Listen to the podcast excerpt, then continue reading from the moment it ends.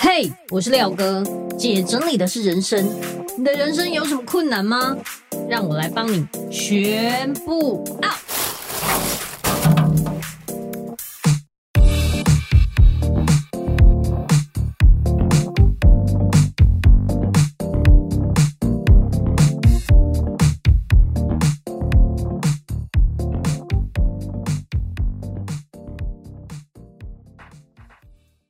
本集节目由云漾生活赞助提供。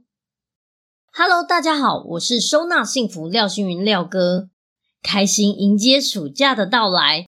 你的孩子又长大了一点，想要给他独立的空间，但是看着那满满满杂物的储藏室，不知道从什么时候开始，原本规划给孩子的房间再也回不去了，心里充满对孩子的愧疚感。烦恼着该怎么改变，亲爱的爸爸妈妈们，让廖哥把你的愧疚变成整理的动力吧。经过两次的线上直播课与两次回家作业，引导你改变储藏室的空间配置，清出空间之后，就能规划适合孩子的家具。老师会在针对你的作业提出克制化的改善建议，让孩子在开学前。拥有属于自己的房间吧！欢迎透过下方链接看更多爸爸妈妈们的优秀成果，一起动起来吧！欢迎回来，姐整理的是人生，我是你的整理师廖星云廖哥。你知道，一个人如果对他的工作是有热情的时候，他眼睛是会发光的，而且他的言行举止，你都可以感觉到他的热情、他的能量，还有他有多奔放这样子。那我觉得我就是属于这一种类型，我真的非常热爱我的工作。不过你一定也有看过，对他的工作是那种好像每天是混吃等死的人。我之前呢、曾经有看过日本有一个节目，他们就是专门在帮助那种生意不好的人，请那个职人专家去辅助他，让他生意变好。那节目组呢，一开始就会先去观察一下他一整天的营运状况怎么样。这一家的生意真的很不好，他是做寿司的，他的那个吧台上都会乱晒一些无微不微的，比方说袜子啦，然后私人用品啊、抹布啦，总之就是你会觉得他很不专业。那一整天下来，可能只有两个客人，客人进来之后，可能点了某一样东西，结果他没有备料，他还要请他的老婆从后门偷偷跑出去买回来，再把它弄好，然后给客人吃。总之，不管是做寿司啦，整个店面啦，都很不专业。职人来看之后就觉得这样很不 OK，就请他直接去职人的店里面，当然就是那种排队名店啊，很强啊，很厉害这样，让他去看看别人是怎么做事的。后来他去的时候，他已经是师傅了嘛，对不对？可是呢，职人就跟他说，请你从洗米开始，就是从最基本、最低阶、最低阶的这件事情开始。然后他就心不甘情不愿的去洗米，一直洗米，一直洗米，整天都在洗米，洗到最后他就非常生气，他觉得，哎，好歹我也是一个师傅吧，你怎么一直叫我洗米这样？那个人就跟他说，如果你连洗米都洗不好，那你其他事情也做不好。你在洗米的过程，你可能要去观察，哎，我这样洗顺时钟、逆时钟，或是我冲泡几次之后米的变化是什么，你就可以更了解怎么样洗出好的米。然后洗出好的米，就可以煮出好的米。总之，每一个环节都环环相扣，都非常重要。那也就是因为这样，他才知道人家会成功，是因为人家在每一个细节都很注重，而不是像他这样，就是很潦草，然后对每一件事情都很青菜。为什么会生意不好？每天在那里抱怨，然后却没有想过自己到底是为什么。这个节目给我的冲击就很大，我就在想，你对你的工作。有多在乎，你就会变成怎么样的人。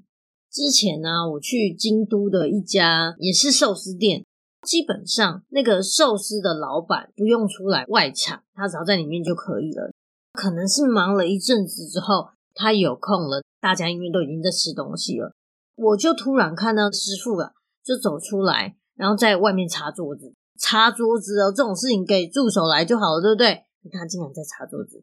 擦桌子，擦擦擦擦擦完之后呢，他就把角落的几张椅子往上翻过来，把一张板凳放到另外一张板凳翻过来，然后他开始擦那个椅脚，椅脚哦，你知道吗？如果我们擦桌子，一定就就厉害啊，更何况是椅脚，几细囊那么可能你得要擦椅脚，对不对？他就把椅脚擦得很干净，让客人坐着的时候就不会有什么屑屑啊，或者是什么东西粘在椅脚上，导致椅子不平衡。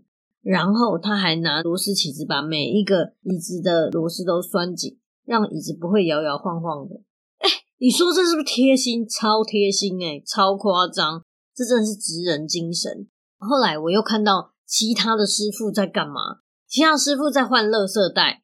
一般来说，我们就是垃圾桶啊，然后垃圾袋要改粗了，就是有套进去就不错了。这样，可是他们不是，你知道他超夸张，他拿那个垃圾袋这样咻咻在空中甩了两下之后，他垃圾桶是正方形的大的。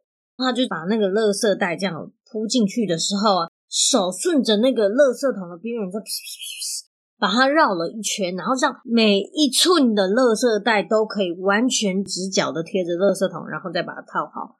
太夸张了，因为我们是外面吃的这一区，可是他们是在里面的侧面处理，就哇，好惊人！怎么会有这么厉害、这么仔细的？真的是太赞叹了！日本人实在是好钉钉哦。也就是因为这样，我也会在想，魔鬼藏在细节里。如果你的细节处理得好，我真的觉得你生意一定会好不好？并变给我，所以不要小看这些东西，也不要可能就觉得哎，那个不重要，然后就松懈。希望每一个人都可以对工作保有热情，而且希望大家都有职人精神。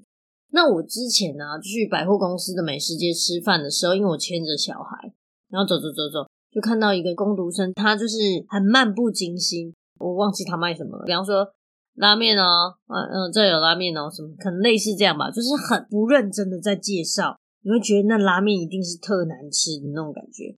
然后又走走走走，遇到另外一个老板，那老板非常亲切，就拿着那个 DM 就跟我说，我们这里有小朋友也可以吃的哦，这个也有不辣的，因为他知道我牵着小朋友嘛。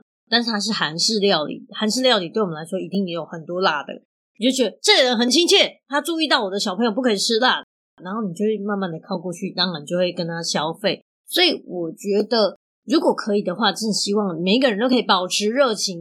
我最近呢去晴光市场嘛，晴光夜市吗？我有点忘记那个什么。总之呢，就是去那个夜市的时候，去吃了一间很有名的什么海产粥之类的。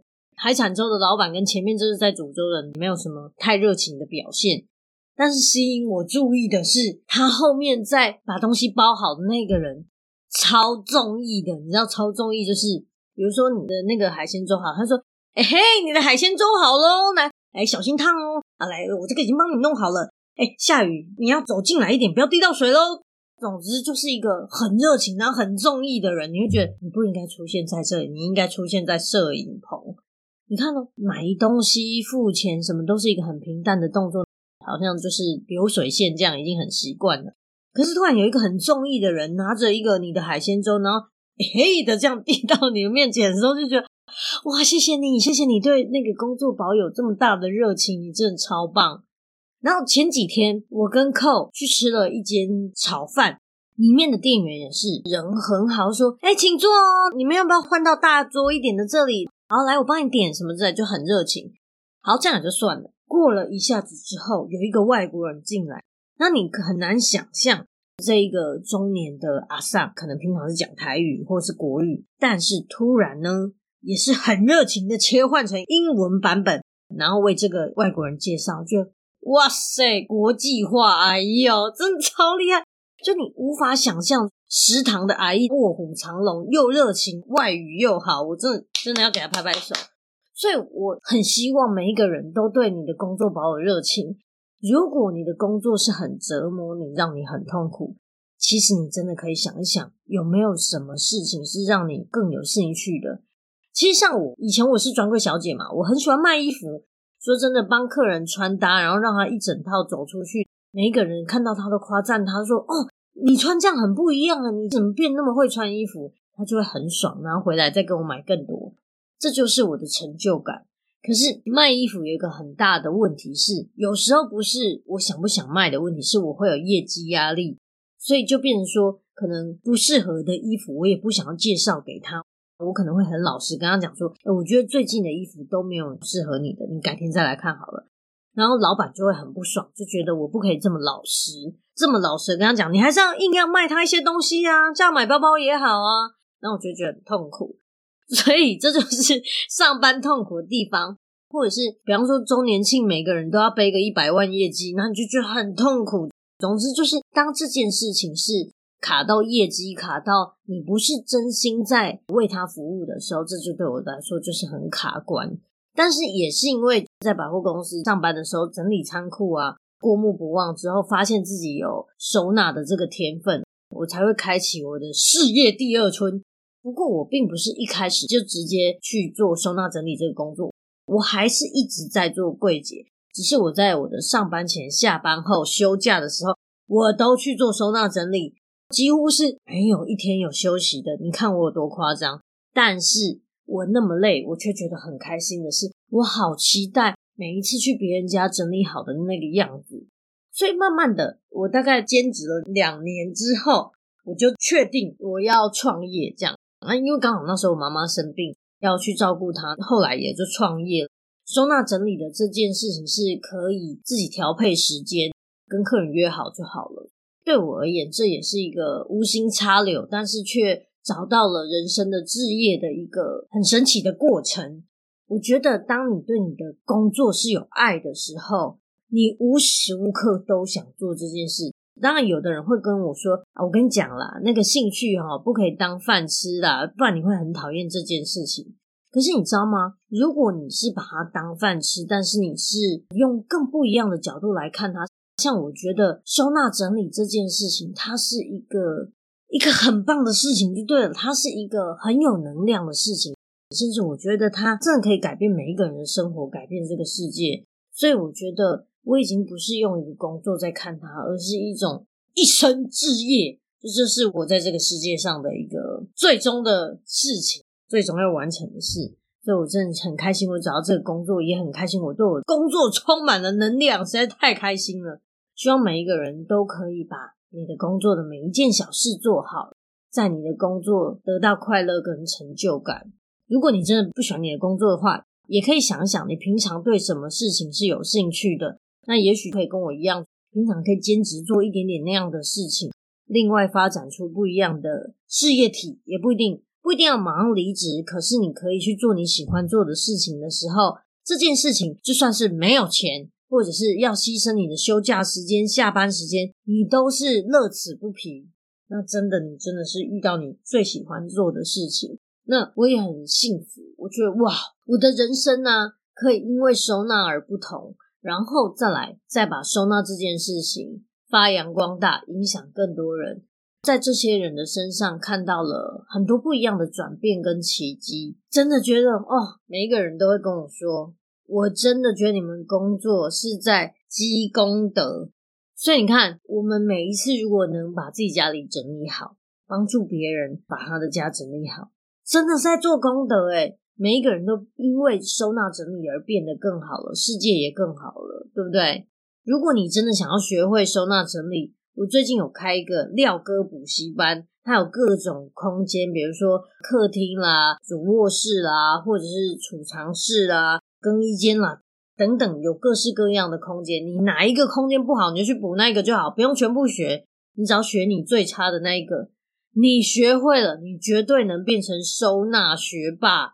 你只要那一个空间突破了，你真的什么都会。因为其实所有收纳的概念，还有它的核心都是一样的。那也希望你可以透过小小的空间整理好之后，把整个家都整理好。就像我今天讲的。你再把小小的你的工作的小事做好了，你整件事情，甚至你整个人生都会有很大的不同。好，那这一集呢就到这边。如果你觉得这一集对你来说很有帮助的话，欢迎分享出去给更多人知道。也欢迎你到我的 Apple Podcast 底下评分留言，记得给我五星好评。然后也可以到我的粉丝专业收纳幸福廖星云留言跟我互动哦。那我们下集见，拜拜。